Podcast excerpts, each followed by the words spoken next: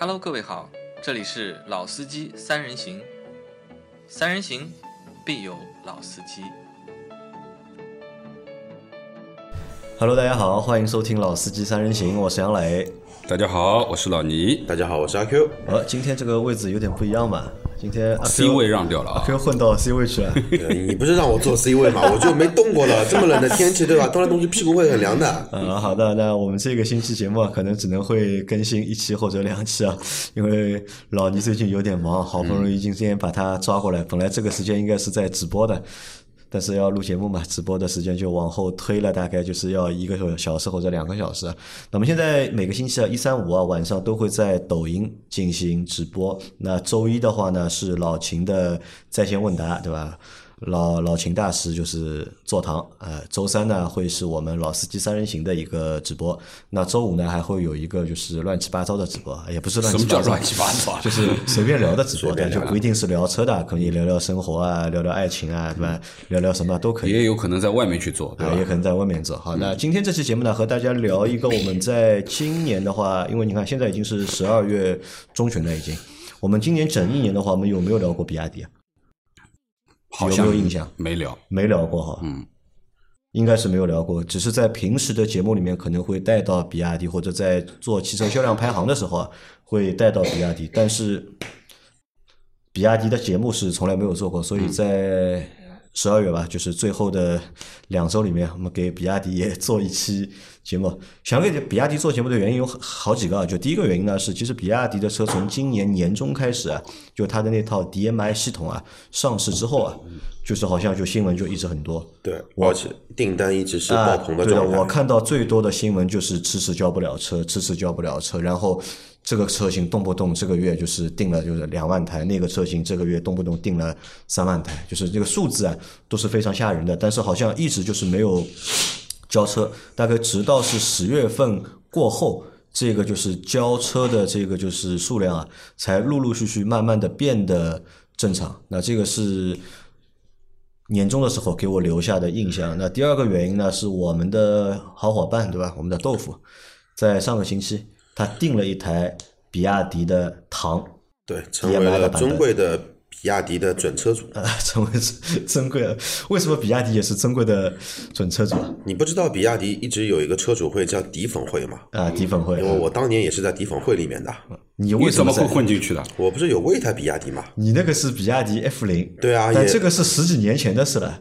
但是十几年他没前被踢出来。不十十几年前，比亚迪车主就是尊贵的比亚迪车主了嘛？呃，当时怎么说呢？就是说，当时买 F 零的话，其实呃，相对来说，嗯，还是算一个比较小众的一个社群。因为当时的话呢，其实微车有 QQ 有那个比亚迪嘛，但是的话呢，比亚迪的 F 零的车主的社群呢，相比 QQ 的社群呢，要来的要更加年轻化一些。然后大家聊的东西呢，都是年轻人喜欢的。嗯，所以说呢，那个我卖的那台那个比亚迪换了福克斯之后，不是那个在汽车之家的那个。那个论坛里比亚迪的论坛里面不是有一件事情嘛，就媳妇当车模，然后女朋友变成别人的老老婆了嘛。哦，就是在当年，就是 F 零和就是 QQ 之间还是存在鄙视链的。呃，其实是存在的，F 零的话，就是用户的就是感觉会比 QQ 的用户要更好一高级点，对更高级一点。对，要高级点。买 QQ 的是因为买不起车买 QQ，买 F 零的因为是年轻用户，需要一个就是符合年轻人的车，对，是这么说吧？可以这么说可。以这么说。那这个是开玩笑。那其实我们在上个星期啊，就是我和阿 Q 还有豆腐啊，我们三个人我们去了一次比亚迪的四 S 店，那发现啊，就是的确啊是就是事隔三日啊。刮目相看啊，就是本来就是比亚迪在我心目当中的这个形象啊，或者是不管是品牌的形象还是产品的印象，我觉得都是很一般的。但是在上个星期去了比亚迪的四 S 店之后啊，就是很多的就是固有的形象或者固有的观念，其实是发生了变化。因为我在去之前，我还特地就是上网搜了一下，就是因为我知道比亚迪最近有一台车，也是我们今天要主讲的这台车，比亚迪的宋 Plus。因为这台车呢，就是它好像之前是搞了一个盲定，就是收就是用户的定金嘛，但是价格是没有公布的，只是有一个大概的一个区间的一个价格。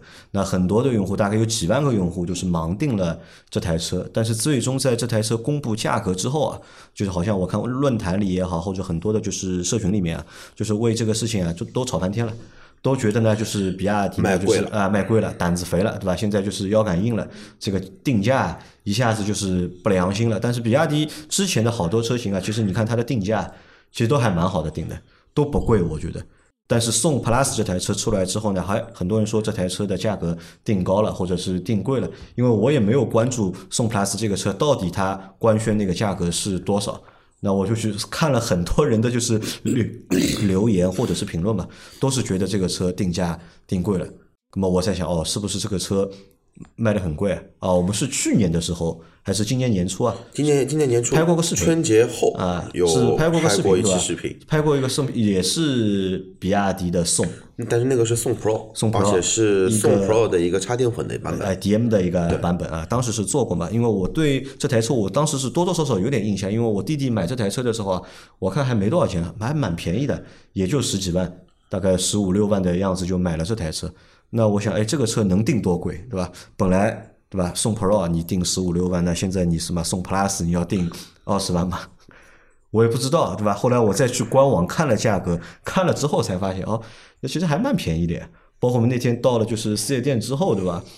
就是第一反应，阿 Q 在门口看到这台车的第一反应是什么？就是有一点真的是惊讶到了，惊讶到了啊，就是因为那个叫什么的，跟上半年的那一台那个比亚迪的那个宋 Pro 啊，其实完全是就说了粗糙一些啊，嗯就可能说是从外观上来来说，就是直接从什么呢？就直接从那种那个就是就叫农村的那种小房子，嗯，平屋对吧？那种土房子，哎，突然之间感觉变成了城市里的高楼大厦的这种感啊，感觉就是。像两台车了，对吧？对就变化是比较大的，对吧？那这个是我和阿 Q 当时去到店门口看到的。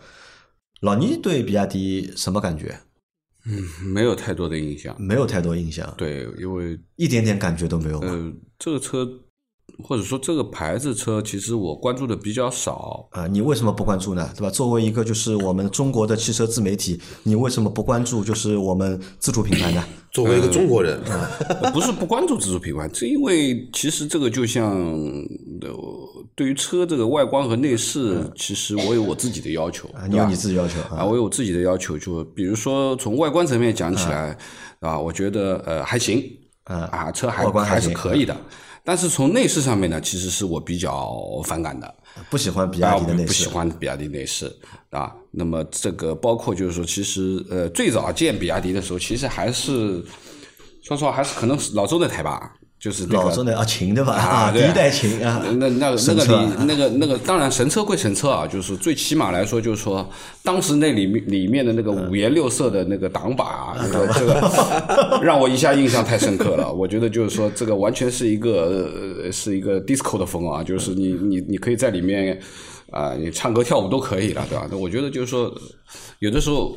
就是有点俗对吧啊不不是有点俗，是很俗，很俗啊，因为呃这个我认为是我不太能接受的。那当然就是说现在没有这个样子，因为现在其实比亚迪也出了蛮多的车，包括现在卖的好的那几台，但你对吧你不？要说啊，当时就是，你不要说，当时老周那台琴啊，就是我觉得就是让我就上海话讲叫抬眼落劲。为啥体呢？为为什么？就是那台车当时有两个功能啊，配置极高。震撼到我，有两个功能震撼到我我我先猜一猜有一个可以看电视，啊！看电视，对的。对吧？你你现在能找到能看电视的吧？而且你想，就我家以前有一台就是很高端的、很高级的奥迪 A 六 L，那台车是带电视的，但是呢，只有在 P 档的时候，或者你这车停着的时候，才可以你才能够用，才能看。但是呢，那个那台车呢，我试过，永远没信号的。就永远收不到就是电视信号的，就只是一个显示器。他说可以看电，但是我永远看不到电视。但是在老周那台车上面是可以看电视，而而且在关键任何情况下都可以看。，你可以一边开一边看，关键还能看什么？收得到就是体育台。对了，可以看 NBA，就是一边开车可以一边看 NBA 的比赛。那当时就是这个是震撼到我的。你像一台就十几万的车啊，才十几万，你看别人能看电视车都是很高级的车，对吧？都是后面加个零以啊，对的。但是他这台车十几万就能够看电视，这是第一个功能，当时震撼到我。第二个功能是什么？猜猜看？不知道阿 Q 知道吧？当时比亚迪车上还有一个很牛逼的功能，当时比亚迪让我想一下，应该座椅通风应该有了吧？座椅通风没有那台车座，椅通风没有啊？想想看啊，还有夜视功能，啊，也没有，这个太高级了，就是没有啊。这个纬度就不一样了。就当时那台琴啊，它有一个遥控钥匙，哦，那个自动泊车，对，这个遥控钥匙啊，就是这个遥控钥匙可以就是控制车辆的，就是你前进人不在车里和倒退对吧？这个也是非常震撼的。我想起来那个时候有一个小视频嘛，嗯。那个开比亚迪有一个段子叫装神弄鬼嘛，然后那个就是从停车场里面对吧，里面没没又通过遥控器嘛，呃，一个小视频车里面是那个人家每坐人人家骗那个就是收费，那个那个就是高速收费口，好像是还是加油站什么，停车就是场的收费就一个车开过去，里面是没人了，然后工作人员一看，吓傻吓掉了。得吓得半死。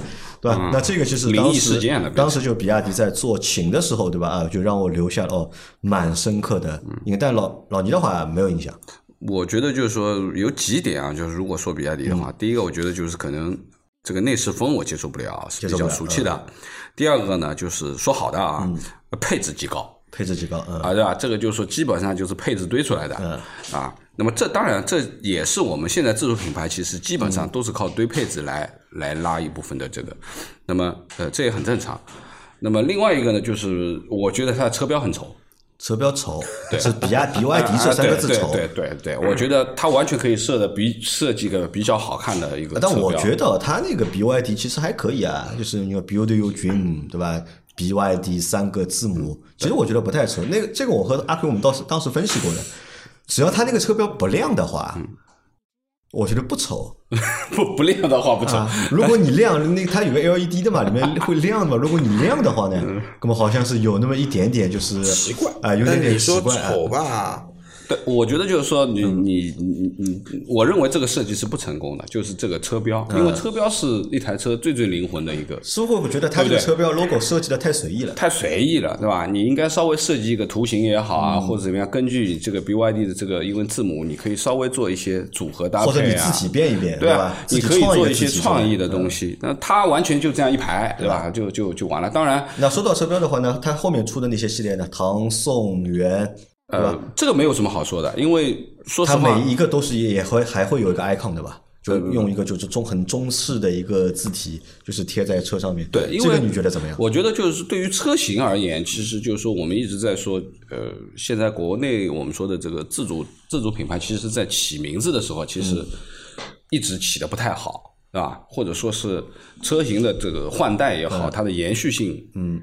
断掉了，对不对？就是哪怕你说我们之前其实谈过长城的这个、这个这个 VV 五、VV 七，包括现在的摩卡，其实就是说让人家感觉，其实你是一个换代的车型，但是你的名字没有延续好。但是这一点，我觉得比亚迪做的做的很好对啊，因为它基本上王朝系列王朝系列对吧？就就用中国古代的王朝，用宋、用元、用秦、用唐、用汉，对吧？那么这些其实作为一个中国人而言，其实对于这些朝代。我相信读过书的都应该知道，对吧？你可能不太了解历史，但是最起码这几个朝代你还是非常清晰的。作为一个国人的话，那么其实这个我觉得挺好的，对吧？因为一定要有自己的风格嘛。那这个风格其实我觉得不差，啊，呃，但是呢，我比较不能接受的，其实也不是说它的内饰风格怎么样怎么样。我觉得有的时候内饰风格也就这样，但是其实是它的颜色搭配，它整个的拼色，特别是他们非常喜欢用拼色。哎特别喜欢啊，玩，特别喜欢玩这个这个颜色拼那个颜色，但是我说实话，我反正看到现在为止，没有一台拼色能配的感觉可能。就是初衷是好的，就是你看一般就是做拼色的内饰的车啊，都看上去蛮好看的，或者也能够有一点高级的感觉。或者说做 不一拼色的车都是很高级的车才会做拼色。对啊，但问题是这个拼色拼没有拼出高级感呀。就没有拼出高啊，级。这个是一个问题，对吧？就是说，我们说了这么呃，说自主品牌也好，或者说呃合资品牌，或者说这个老外品牌也好，其实很多就像阿 Q 前面讲的，一旦是做到双拼色，或者说那基本上都是属于高配，对吧？才有的。有所谓的高级品牌的车的对啊高配，，或者说不同材质的拼配，对吧？你用 Alcantara 去拼真皮，对吧？那么这个也行，但是颜色上面的搭配，我觉得我觉得这个还有待锻炼。有待锻炼啊真的有没有找待锻炼这个是没有找到好的设计啊师，其实啊这个这个是有问题的哪怕现在来说，现在来说的话，因为虽然说比亚迪把那个奥迪的首席设计师挖过来之后嘛，嗯所有的外观设计确实呃很成功吧，很成功、很牛逼了。但是你再去看它现，但是你再去看它现在的不，叫大嘴，人家这个叫 Dragon Face，对的？Dragon 人家这个是有设计语言的，而且这个设计语言 也很具有中国特色。我。觉得今天你们因为在聊宋，那我就把这台车，因为说实话，其实，嗯。呃，对于就是说，可能对于呃汉啊。那我是非常明确的比较多嘛啊比较多，但是对于宋或者说元。啊，唐也另说啊，唐其实也比较明显。其实对于宋而言，其实是我最模糊的这最模糊的好最模糊的有原因啊。其实老秦觉得，呃，老倪觉得宋模糊，其实宋有原因的，就是为什么比亚迪在王朝系列里面，比亚迪的宋啊是一个让大家很模糊的一个车型，或者让我们对比亚迪不熟的人来说会比较模糊啊。我去他们的官网看了一下啊，就是因为你看比亚迪现在它有那个就是它有这些系列嘛，对吧？汉、唐、宋、秦、元。然后海豚一二和那个其他车型对吧？海豚和一二，海豚应该算是它的一个海洋系列，对吧？它因为后面还会有什么就驱逐舰啊、海豚啊，对吧？海马啊，这我瞎说的海马，就它会有两个系列，一个是海洋系列，还有一个是王朝系列。但是在王朝系列，你看啊，就是你点到宋这里看一下，有那么多车型，对啊，看到吧有那么多车型。但是我们看一下汉的话，那汉可能只有一个汉 DM 和汉汉 EV 吧 EV 对吧？对一个是插混的，一个是纯电的。唐的话呢，会有一个唐的燃油版，然后有一个 DMI 的版本和 DM 的版本和一个 EV 的版本。对，那然后跑去宋这里宋是最混乱的。宋是最多的，因为我对宋其实最初的印象或者是印象比较深刻，什么比亚迪有一台小的 MPV，Max 对宋 Max 小的加 MPV，因为那台车啊，就大概是在二零一八年的时候吧，应该是我记得是一八年，就这台车成为了就是比亚迪全年啊卖的最多的一个车型。当时我们做那个就是车辆排行榜的时候啊，就宋 Max 啊每个月啊都能够卖个八千台。或者是七千台，有的时候能够超过一万台。当时啊，对于比亚迪来说，能够如果有能够有一台车这个销量接近小一万的话，那对他来说可能就是一个很大的、很天文的一个数字了。嗯，但是再回到今年来看的话，特别是在十二十二月的十二一二年的就是六月份之后啊，就是下半年开始啊，就比亚迪每个月对吧，总销量总有个就是好几万台，嗯，总有个好几万台。那这个就是一下子变得会非常厉害。我们看一下宋目前带“宋”这个名字的车有多少啊？有目前有就我们上次看到的这啊，这个不是们我我们上次到的这样看，其实从按版本来看，按版本来看。对吧？就是说从燃油版里面，你先看到了宋 Plus、呃，宋 Plus、宋 Pro、宋 Pro 啊，第二代宋 Pro，对吧？啊不是经典如果按版本的话，不应该这么算，就是应该这么看。按版本的话只有按它那个两款按它那个动力总成的版本来算，DMI 的对吧？它有那个二零二零二二款的宋 Pro DMI 的版本，然后宋 Plus 的 DMI 的版本，嗯，然后呢 EV 的版本呢，就纯电的版本有宋 Plus 的 EV 对吧？然后还有宋 Pro 的 EV 啊，还有全新宋 Max 的 Max 的 EV，对，对吧？包括宋 Max 啊，宋 Max 它也有 DMI 的版本，然后 EV 的版本有宋 Plus DM 版本不是 DMI 啊，就是 DM DM 啊，宋 DM 版宋 Max 还没有 DMI 对吧？对那然后还有什么？还有 EV 的版本，宋 Plus 的 EV，然后宋 Pro 的 EV，还有什么？还有宋 Max 的 EV 对吧？对还有燃油版，就是宋的经典版是有燃油版，宋 Pro 也有燃油版，对啊，还有二代的宋宋 Pro Pro 啊，这个就是搞不清楚了，就是因为如果他已经把很混乱了我因为都读不了因为如果他把这些车型都列在他官网上的话，那说明这些车型应该是目前都在售的。对，对吧？如果停售的话，应该是不会显示出来嘛。对如果它显示出来，就说明呢，这个是在售的一个车型，对吧？你看有几个，一二三四五六七，超过十个，对。超过十个车型，以宋命名的就是车型，对吧？超过了十个因为呃，我的印象里面里面还有 MPV，啊，对，宋对吧？其实就是 MPV 跟一台那个 SUV 嘛。就是车型的话只有两台车，那都叫送。但是的话呢，它都叫送，并且的话呢，衍生出来了，我算了一下，十二个型号的车，十二个型号的车的话呢，里面又有什么的？又有那个纯电动的，嗯，又有那个插插电电混动的又有燃油又有那个燃油版的车。然后每个版本的车的话呢，它还会分新老款。嗯，然后你看它，这么一玩的话，让我一下子想起来所以我会懵掉。让我想起了就是长城的 H 六，对吧？长城 H 六好像我玩的也没有它六，就是一个长城的 H 六的话比它比它六很多，比它六很多嘛。长城的大红版的、蓝版、红标的、蓝标的，个是最早的有红标和蓝标。你现在再看的话，你想哈佛 H 六、哈佛 M 六，对吧？哈佛大狗，那这个不不能不是算，我只是说 H 六里面有 H 六里面可以分多少种？因为我们记得当时但应该 H 六没它多 H 六当时大概可以分八个车型出来应该没它多。啊，没有它多，它一个送对吧？它分了就是呃十二个车型出来。与明确的告诉你嘛，比它多。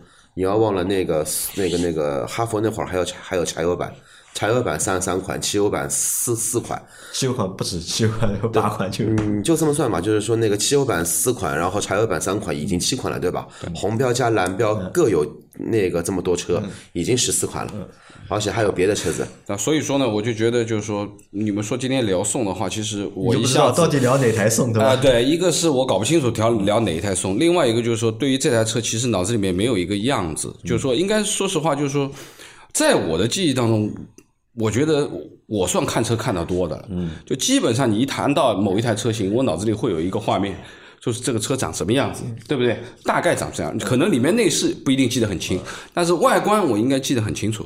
但是你说这个的话，我我要直接翻，我肯定是肯定是想不起来的，想不起来啊啊。那我觉得这个很正常，因为老倪前面给了一些就是他对比亚迪的印象。那我来说一下阿 Q 二那天啊，就是我们大概试驾这台车试了多长时间？半个小时吧，从看开始嗯到试开始，一个小时有的。一个小时有的对吧？还拍了一些视频的内容，就是在这个过程当中，阿 Q 就不停的在和我说：“哦，这个车可以的，这个车可以的，这个车搞一台开开蛮好的，就是实惠。”十五万这个车才对吧？要什么有什么对吧？又省油对吧？还送牌照对吧？这个好那个好，就不停的在和我唠叨这个事情。因为那天晚上我们还去了那个大众做那个大众四店做直播嘛，就哪怕在去大众四店做直播的那个路上啊，他还在和我说，哎哎，这个车不错，好像就是阿 Q 一下子就是在那次我们试驾的过程当中啊，就是被这台车啊种草了就。那我们现在来聊一聊这台车，阿 Q 当时为什么会被这台车种草？首先外观的话，就是说你感觉不到这是比亚迪的车了。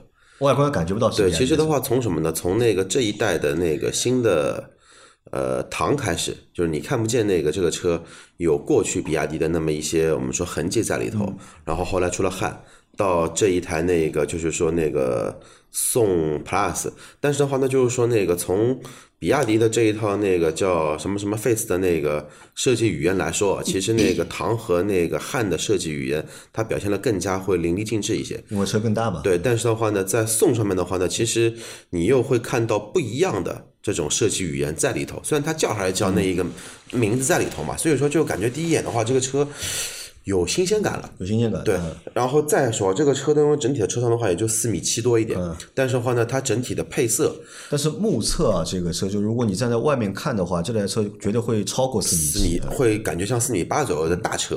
然后的话呢，再说配色，配色的话呢，很简单嘛，之前的比亚迪他妈的喜欢搞什么颜色了？土黄的，嗯，这种蓝不蓝绿不绿的，这种红的。比亚迪好像黑的车只有 F 三有，别的车好像秦呃，没怎么看到过，都没，呃，应该是没生产过黑的，没看到过黑的就是说标准颜色的车，它只有一台白的比比那个比亚迪。然后的话呢，在上海这个环境，看到比亚迪跟荣威挂绿牌的车，心里面都有那一种什么呢？他妈的，你开快一点呀！不要不守规矩啊！不要乱变道，对吧？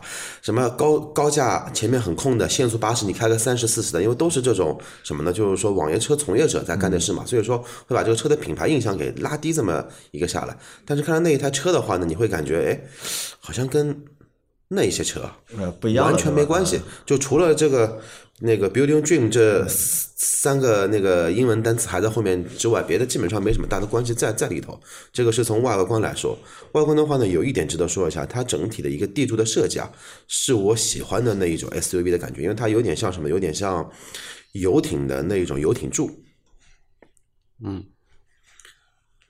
所那个外观这一块的话，基本上就这样，就是说给你一些新意在里头，但是话呢，又不会像之前的比亚迪给你的心意啊，嗯是那一种你想骂它的那种新新啊，那这个。是外观的内饰呢？内饰的话，那就是完完全全在我的眼里就是比汉也好，比唐也好。目前来说，从设计上来说的话，是跟海豚在一个级别上的比亚迪内饰，但是它比海豚的内饰呢，又感觉海豚内饰是什么呢？海豚内饰是有新意，工艺，嗯呃，材料比较简单，但是的话呢，设计语言上的突出这辆车的活力跟实用性。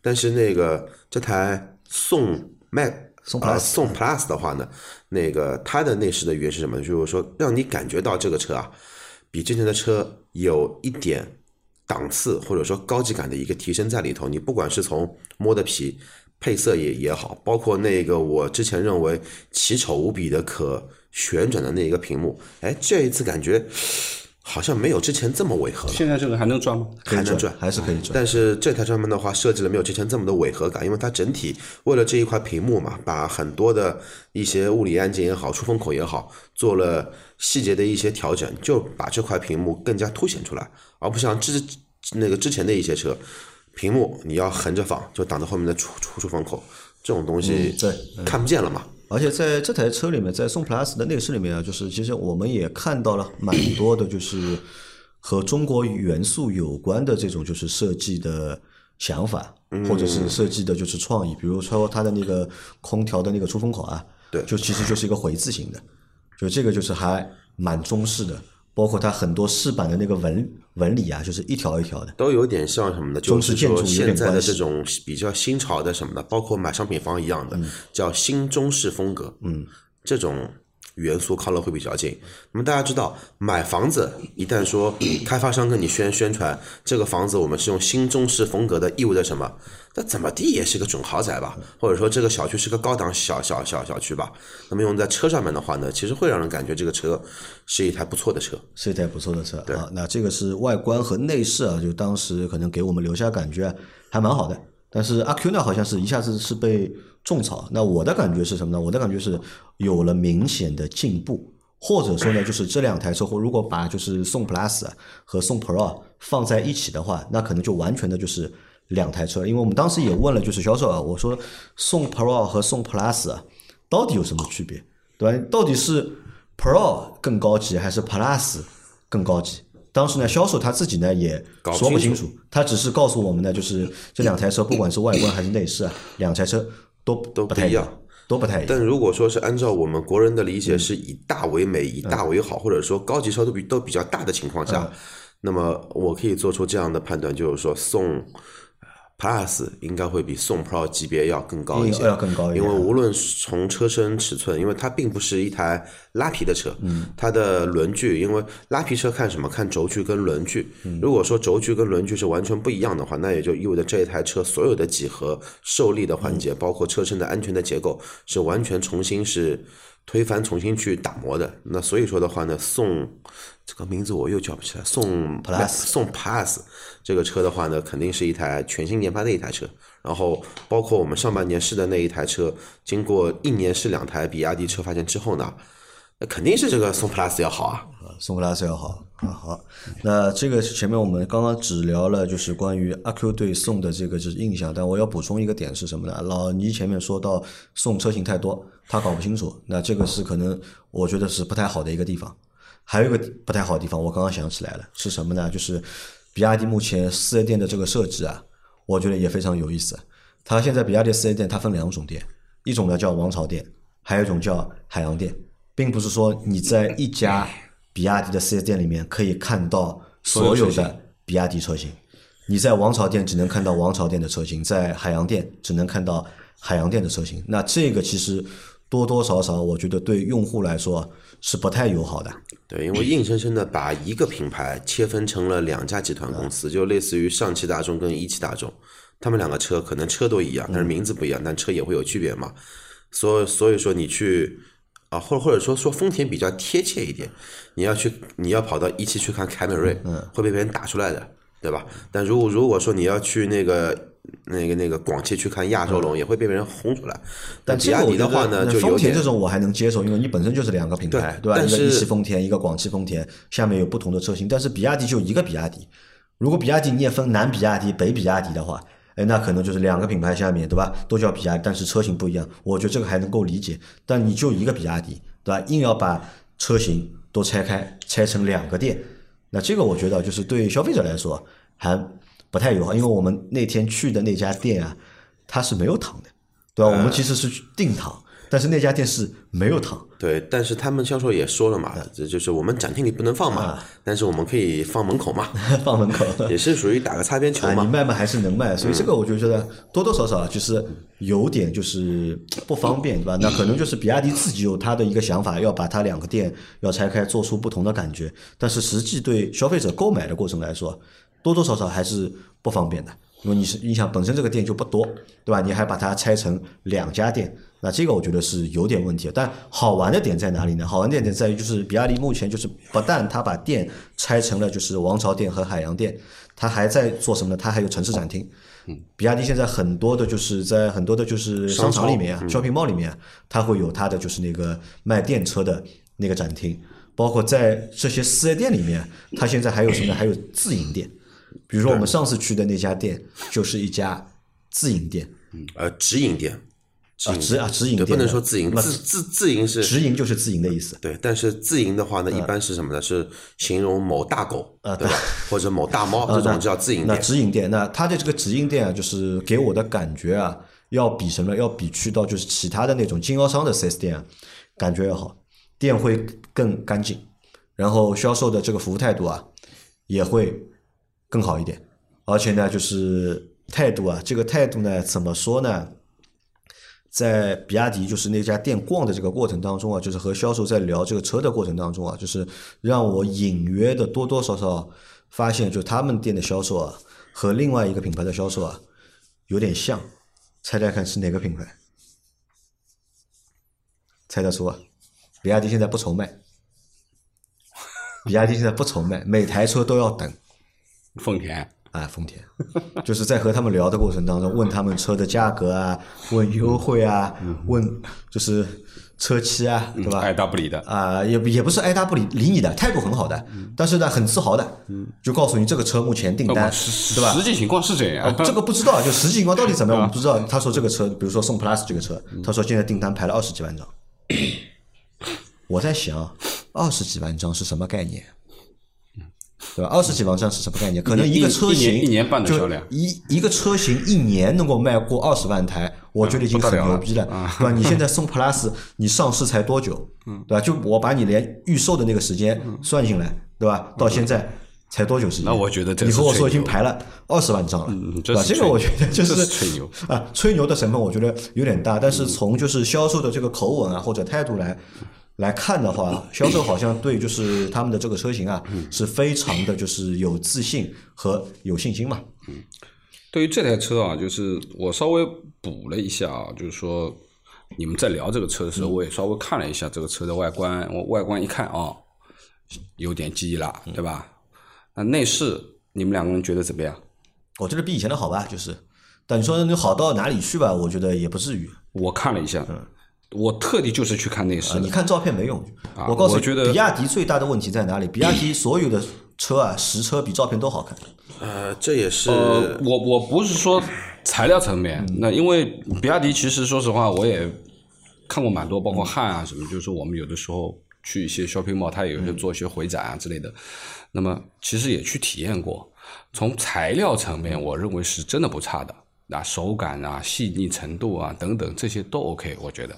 但是最主要的还是设计和颜色搭配，对吧？那么我看了一下，就是现在的它这款车有浅色的内饰，嗯，前的内饰有一个棕色的内饰，还有一个浅色配蓝的内饰，一个是浅色配黑的。我们那天开的是那浅？色配蓝，浅色配蓝但是照片我插插一下，照片上你看到的浅色配蓝，嗯，因为照片要打闪光灯嘛，它会比较白，会比较蓝一些。实车的话呢，那个蓝色比较接近于奔驰那个游艇蓝的那个内饰，或者说宾利的游艇的那个内我我内饰。我对于蓝色的配色，蓝白或者说是黑白，我觉得都没问题。黑白其实很多车这样配，对不对？但是我觉得这个车的毛病出在什么呢？还是出在它整个的勾线，包括它的缝线的勾线，它用了一个橙色，这个我觉得我是接受不了的。那大家可以回忆一下，就是什么样的车在车里面的缝线或者说走边是用这样的颜色的？Red Line，对很运动。那我只知道那个时候我们去试那个奥迪呃，奥迪是一部分啊，就是说试大众的那个什么碳探探戈探戈就是橙色系的，对吧？就是一辆小车，很运动的感觉，对吧？那么还有什么橙色系的呢？领克，嗯，橙色系的，对吧？那这个车你说它特别所有的座椅的勾边用了这个橙色的那个一条线条，然后它的整个的缝线全部用橙色的这个。我觉得很就是，你看它是橙色是不变的，它在蓝色的配色里面也是用橙色缝线，在黑色的这个这个蓝配色，配红的的确是，哎，但是蓝配橙其实也还可以的。橙色的一个卷边线。嗯，对但你硬要说挑这个毛病，我觉得我觉得这个配色就有问题。哎但是我在实车的好像也效果没注意到挺好的呀啊，没注意到你我还特地我仔细看了一下拍了一下那个这个线的那个细节的一个视频，因为我倒觉得效果还还可以啊，还可以我觉得白色的配上橙线是很亮的，这个反差，白色的内饰，啊对吧？还有一个呢，就是说它在这个棕色的那个座椅，你看到吗？棕色的座椅它配的那个线其实有点是橘红色的。它这个里面颜色，在一个座椅上面，其实它有三个颜色。呃，但我觉得是这样，老老倪啊，可能是什么？就是这个照片拍的时候啊，白分白平衡啊是有问题的，所以显出的颜色和实车啊其实是有差别的。为什么我说这个话？因为我发现啊，就是比亚迪的车啊，就是他们的照片啊拍的都不怎么样，包括就是官方拍的那个照片。比如说，我举个最简单的例子啊，就是我们在一九年的车展上去看到了，当时看到了那个比亚迪的那个海豚嘛。对吧？一九年的那个车展上看到有海豚的那个车，那个当时还没有就是量产嘛，就是当时在现场看那个车，觉得蛮好看的，对吧？很有味道。但是后来这个车发布之后啊，发的那个官宣的那个照片啊，看完之后啊，你就对这个车啊就完全就是没有没有兴趣了，就不太想要看这个车了。但是你再跑去四 S 店 去实车，你去看一下这个车，我保证你就是你隔着就是五十米，你就会被这台车吸引。其实有点像什么呢？有点像，如果说拿人类这个东西来做举例的话，就是很多人呢他不上镜，嗯但生活中呢啊感觉哎还是挺漂亮的，对吧？身材也不错的，看真人还蛮好看的，看真人非常 nice 的，但是一上镜呢，就是一个哦，这个是你你怎么能上镜的这种感感觉在。但是也有些人呢，就是上镜是个仙，嗯，下了镜就就是条虫。那其实也有很多汽车品牌是什么呢？照片拍出来很漂亮，嗯，但是实车你一看，这个比例就完全就失衡了。好好，那反正 OK 没无无所谓啊，就是老倪提出了就是老倪的观点，对吧？就他觉得这个配饰也不怎么好看，嗯我是我是觉得这个橙的线配的比较突兀点奇怪啊就另外一个你要去考虑，就是车辆在使用当中，你现在是辆新车啊，那这个线亮晶晶的，对吧？很漂亮。你用的时间长了以后发，黑了橙线变成黑线的时候，或者说是黑不黑、橙不橙的颜色的时候，你会知道有多恶心。啊，好，那这个我们现在不讨论这个啊，就是这算是一个槽点，算是一个槽点。好，那我们来讨论一个点啊，就是为什么比亚迪的销售啊会那么牛逼，或者会那么的有自信，对他们目前加的那么多的车型，那会不会和他现在的那套 DMI 系统啊有关系哎呀？跟他有没有 DMI 的系统、嗯、没关系的，没关系嗯作为营销或者说作为对于市场用户对接这一块销售来说的话，车造成什么样子跟他都没关系的。嗯，它只关这个车是不是有市场卖得好呗，对吧？卖得好，这个订单排到明年后后年去了，这个底气自然而然就啊，来了。那为什么销量变好了呢？因为大家可以看一下比亚迪销量，就是从 DMI 这套系统上市前和上市后啊，就是明显啊，就是比亚迪销量就是一个天一个地啊。嗯，因为在这套系统的车型还没上市的时候，还没交付的时候开，那比亚迪是卖不动啊。可能就是全系列卖的比较好的，就是连汉对吧，都能够排到它的销量的就是前三里面去。那么贵的一台车，对吧，能够排到前三，但其他车型啊销量都很一般。但是 DMI 这套系统的车上了之后，这个销量一下子就上来了。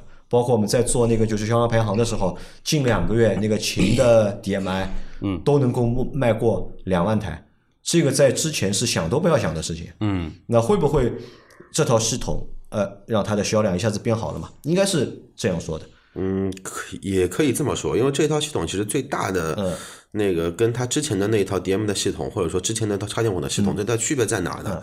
啊，区别在哪？这个我相信是很多听众啊都比较好奇。这个 DMI 到底神奇在哪里，对吧？或者老到底牛逼在哪里？对，其实老的那个叫上一代的那个比亚迪的那一套插电混动系统，那个 plug-in 的那一套系统的话呢，其实本质的区别就是什么呢？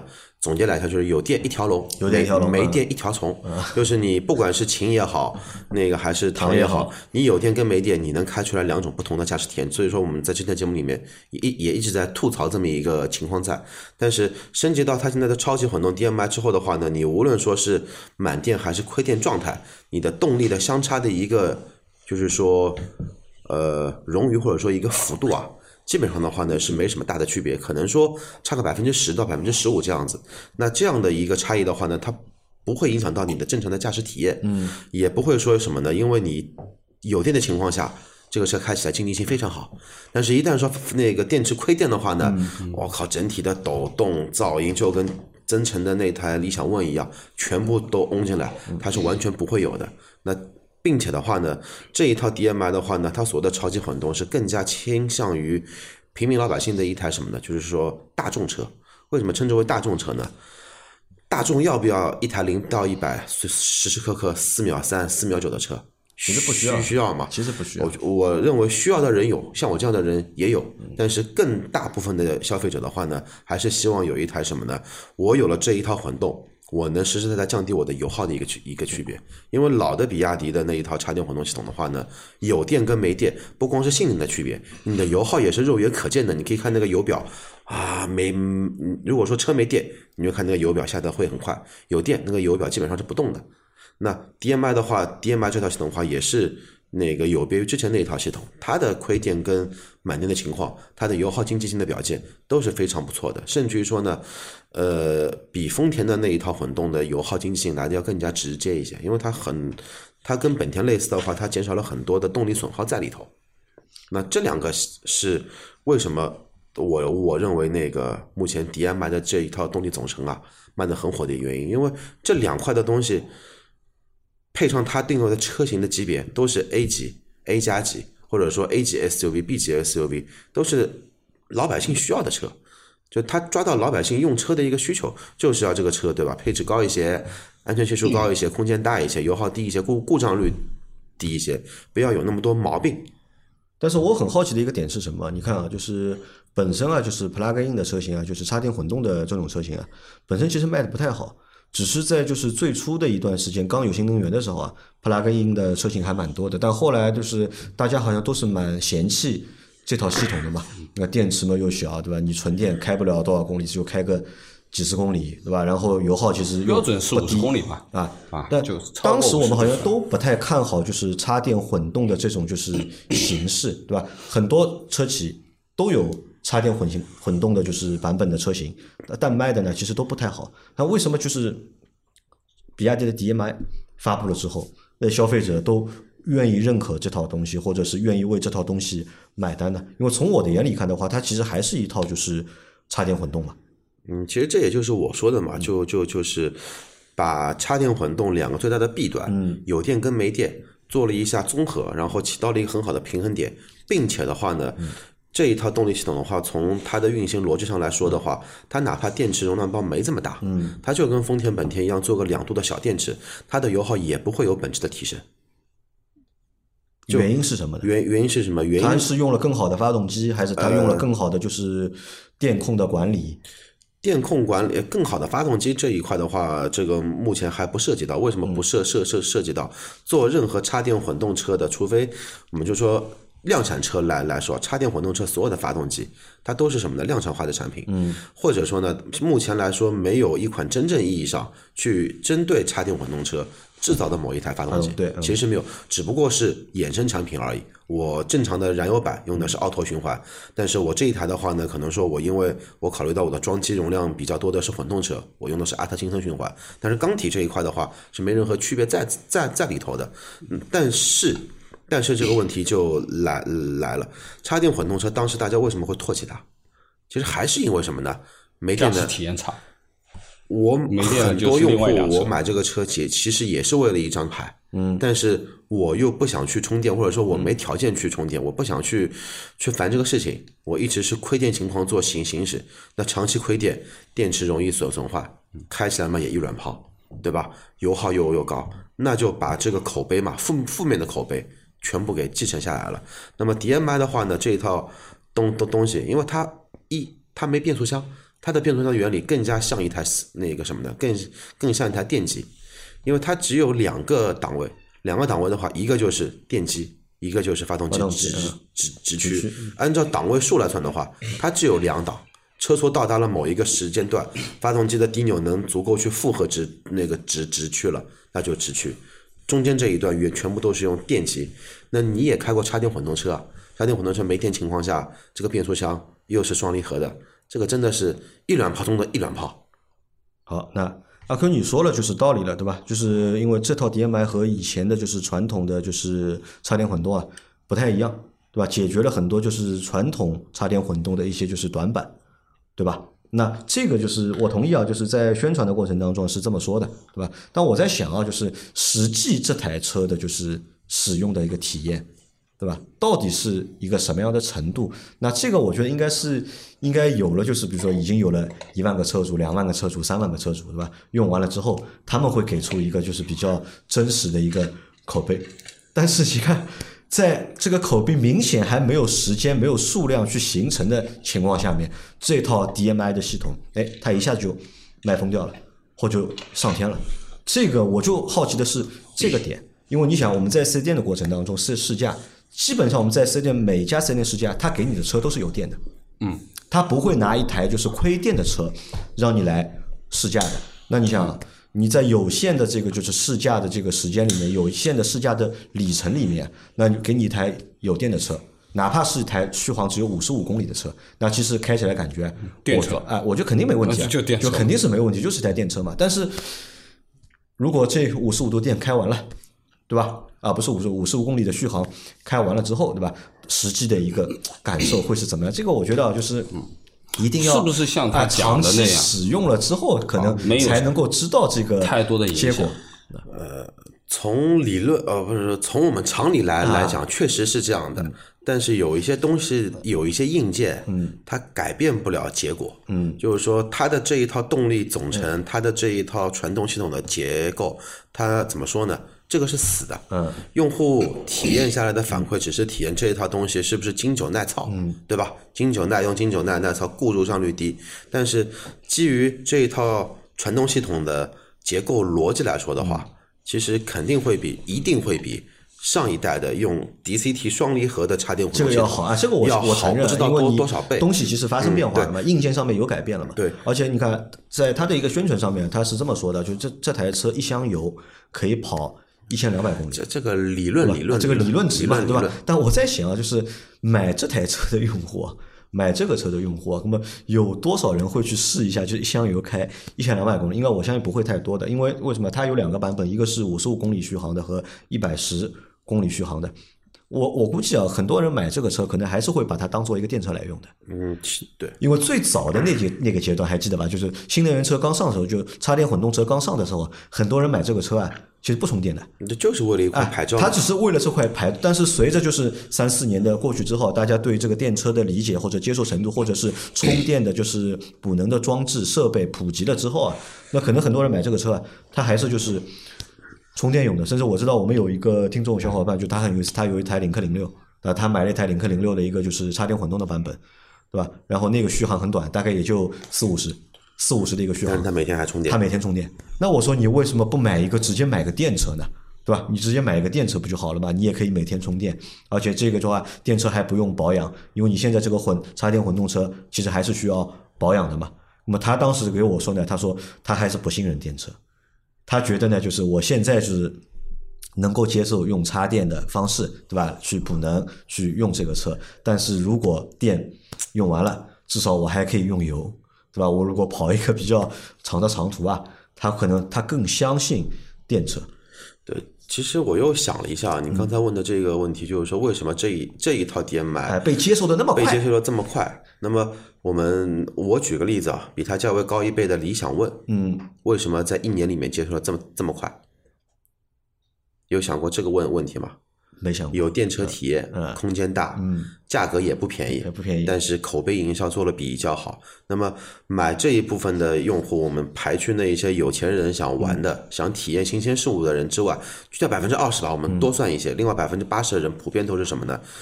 他就像嗯我们那位听友一样，对电车目前的补能状态不是太满意啊满意，或者或者说完全的信心，没有完全的信信心的情情况下，那 DMI 的话，其实就是理想那理想 ONE 那一套的增程器的一个升级版。嗯，一它有四缸的增程器，二的话呢，它又有一个发动机直驱这么的一个功能在。然后它平时的驾驶体验其实就是台电动车，并且它是一台百公里油耗只有五升的电动车。那么作为理想 ONE 来说，它百公里油耗十升，虽然车身对吧，尺寸级别是两个级别，但是油耗我更低了一些，那我听清是不是会更好了一些？消费者最终还是算银子的嘛。所以你觉得这个还是很打动消费者的？对，至少为什么我会觉得这个车比较好？因为也是这方面来考虑。我这个车我不充电，对吧？我正常上下班开，我油耗可能说只有五升到六六升之间，那算下来跟我充电，我的能源的费用基本是一致的。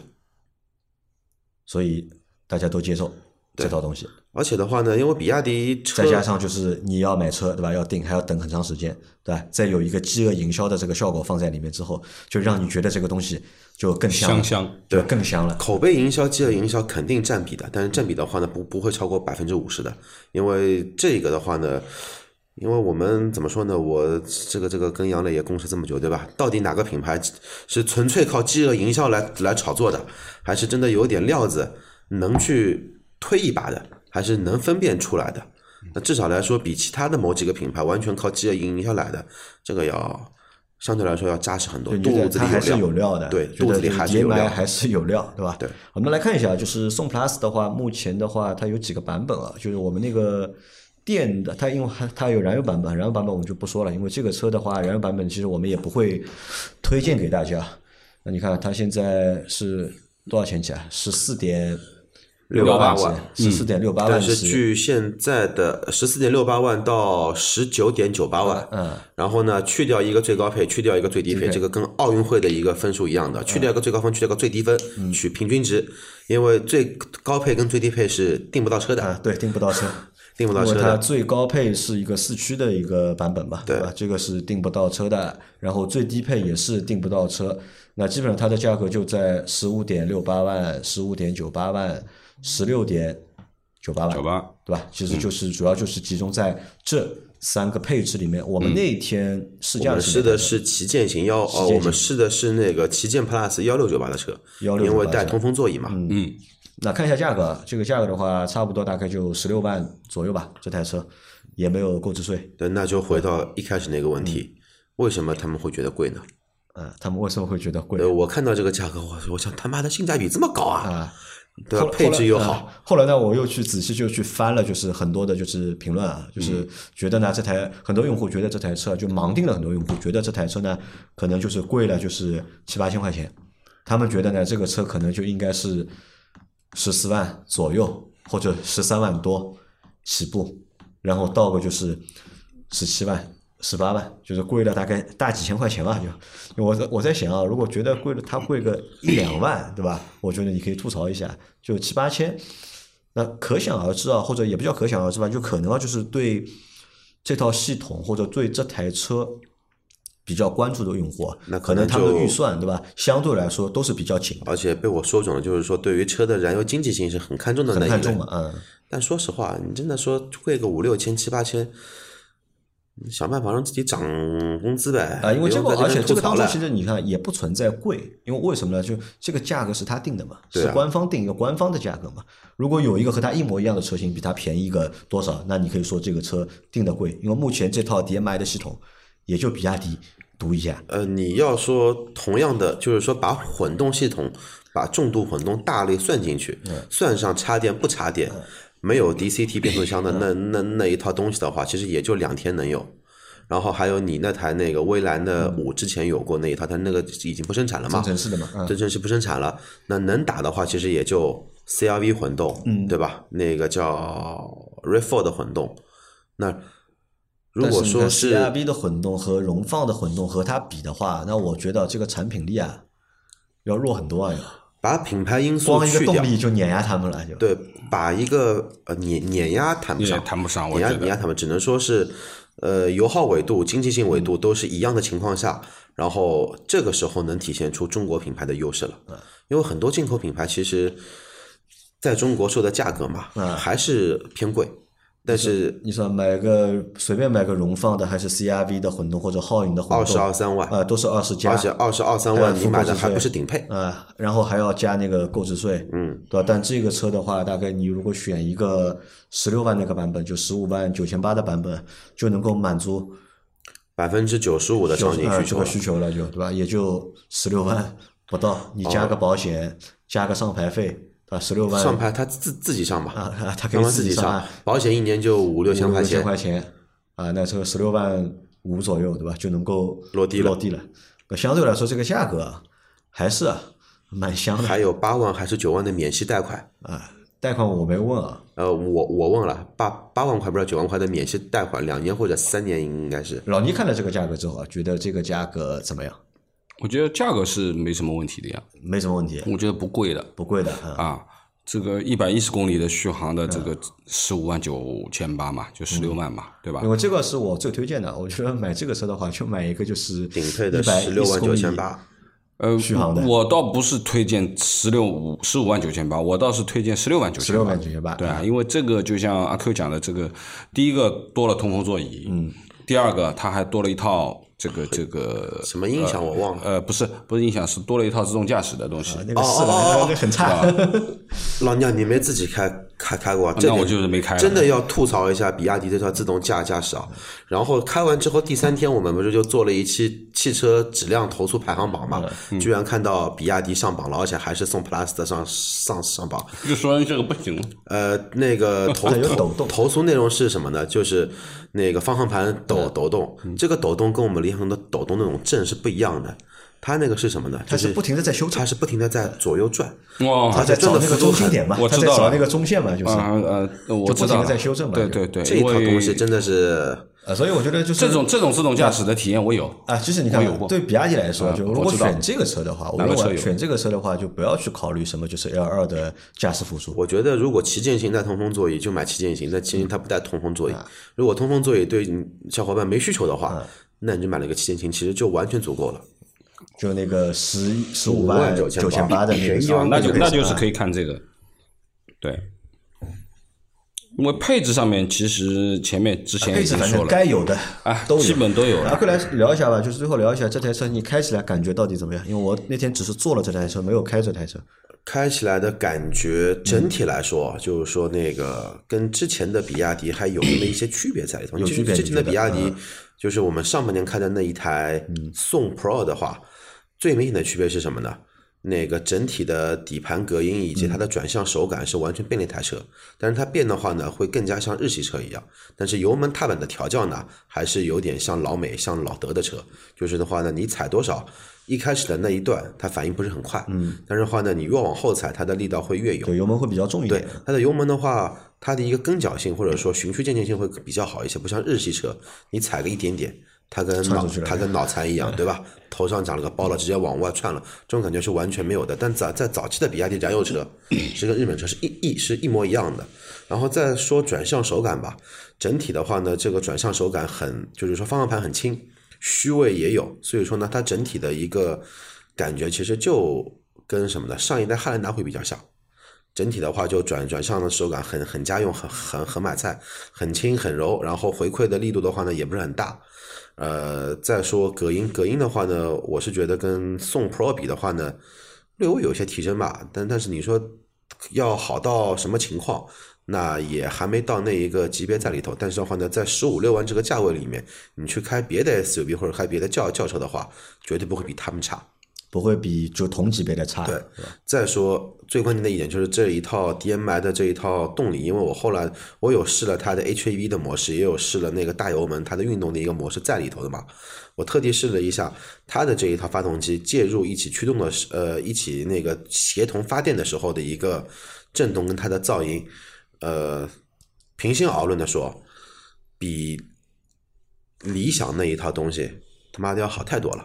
呃，比理想那条要好。呃，关键是方向盘没抖动，排气管的噪音没有，然后的话呢，车身你也不会因为这个发动机介入之后有很多莫名其妙的声音，这个是没有的。那如果说往低了去比，你去跟本田那一套去比比的话，比亚迪这送的这台车隔音比 CRV 的混动的隔音来的要好很多，就本体就本身就是来的隔音要要比它它好。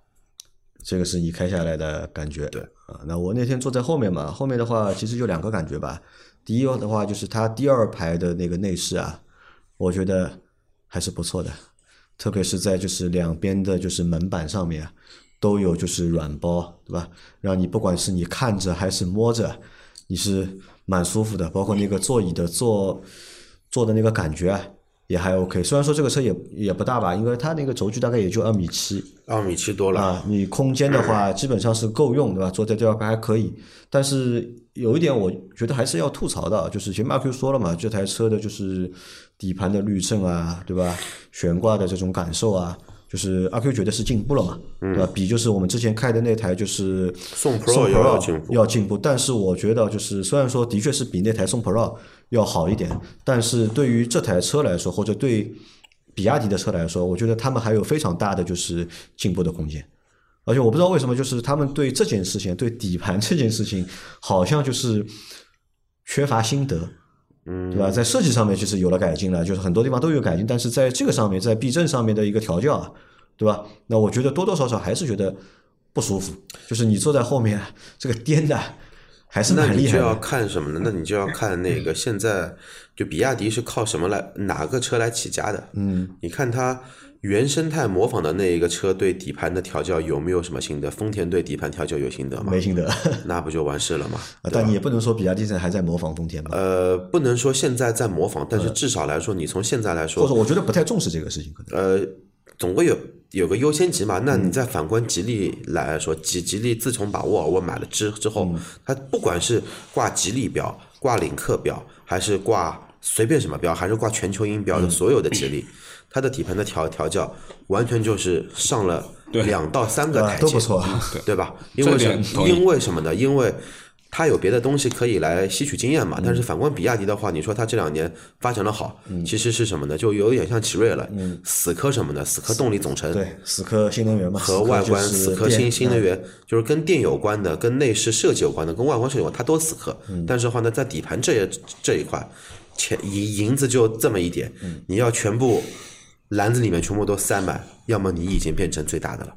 啊，好的啊，那我们这期节目啊，就是聊了比亚迪的宋 Plus 这台车啊，就是也是根据我们自己的一些就是想法和看法来聊的。但最后至于 DMI 到底耐用不耐用啊，这个到时候要让豆腐来做节目。呃，对的，因为这个我很好奇啊，就是这套系统到底有没有厂家宣传的，就是那么神奇？那么好，我呢准备等豆腐开一年，如果一年开下来，他这个车呢去 4S 店返厂的次数不超过三次的，啊，你也准备我准备要一个这个车，明年这个时候我去买一台这个车，你也想要一个这个车？我觉得这个车性价比真的蛮高的。好的，那我们今天的这期节目啊，就先到这里啊。如果大家对这台车也有你们自己看法的话，也可以评论在我们的评论区里面，好吧？我们下期再见，拜拜。拜拜。